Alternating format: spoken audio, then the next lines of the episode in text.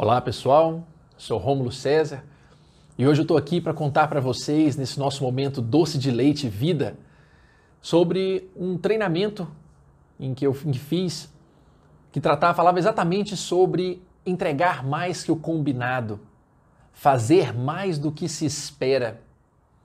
E o que aquilo que é muito comum hoje nos treinamentos, no mundo corporativo em que vivemos, fala-se muito sobre esse assunto. Eu tive a felicidade de fazer um curso completo sobre esse assunto na década de 90 ainda, quando estava na casa dos meus pais e nós, todos os dias, na hora do almoço, quando era possível, nos reuníamos, cada um tinha um horário, mas uma atividade era comum. Num certo intervalo de tempo, nós preparávamos a comida para levarmos até o ponto de ônibus para o meu irmão, que passava, vinha do estágio e ia para a faculdade direto, ele só pegava o pote e almoçava, ou no ônibus ou quando chegava na instituição.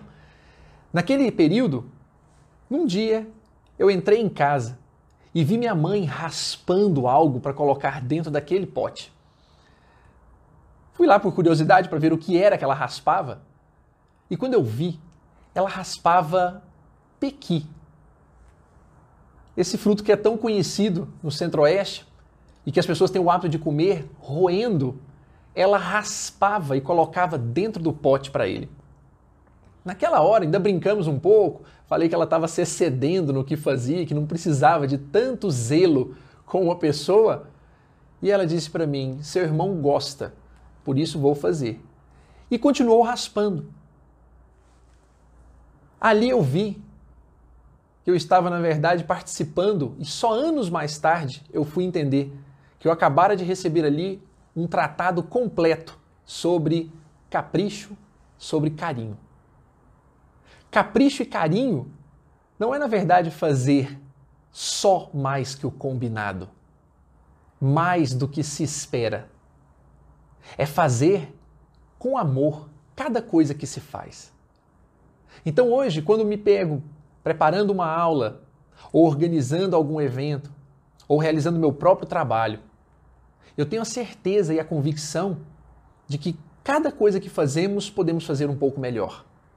Quando eu vejo meus filhos deitados na cama e vou lá e coloco o lençol sobre eles, eu não estou fazendo nada diferente do que minha mãe fazia naquela época quando me disse aquelas palavras. Eu aprendi com outras pessoas que quando nós, por exemplo, vivemos fazendo apenas coisas grandes, numa certa altura, tudo aquilo cansa.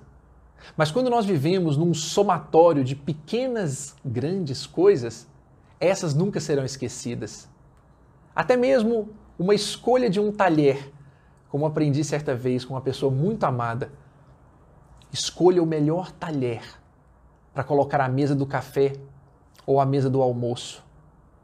E o dia que eventualmente não forem aqueles talheres, sentirão falta daquele trabalho que parece irrisório, sem muita importância.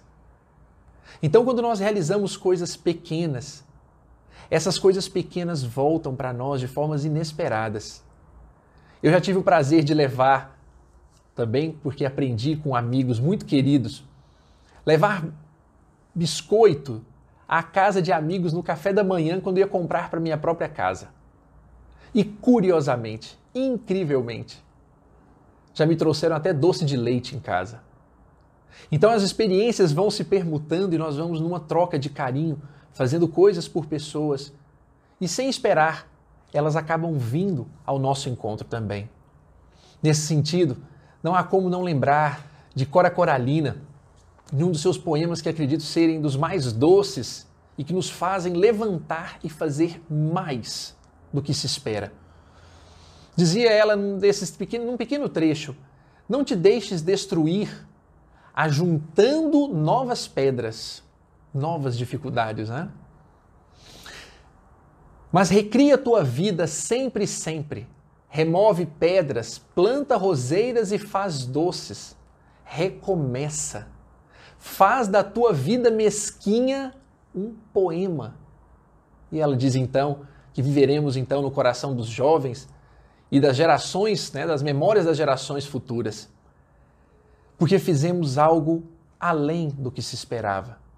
Então, todos os dias, quando vamos sair de casa, no encontro com uma pessoa na rua, no nosso trabalho, no nosso estudo, aonde formos fazer, se naquela hora, muitas vezes estamos ali no automático, lembrarmos de fazer melhor, com mais capricho.